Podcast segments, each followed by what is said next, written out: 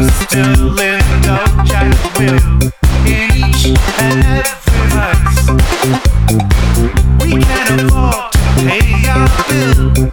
until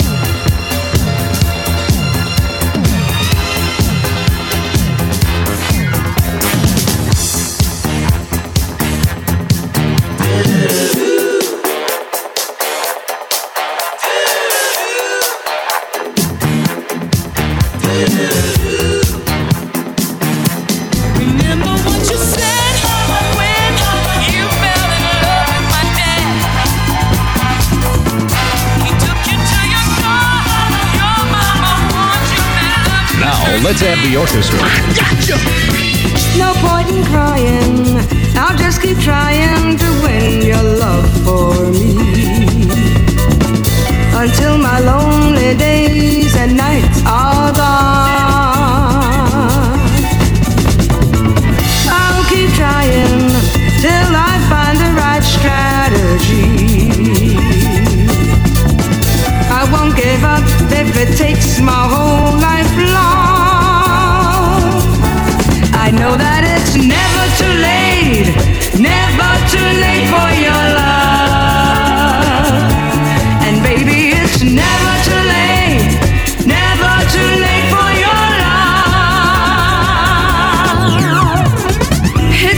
matter. I'm not worried about the time it takes to get to you. Better late than never.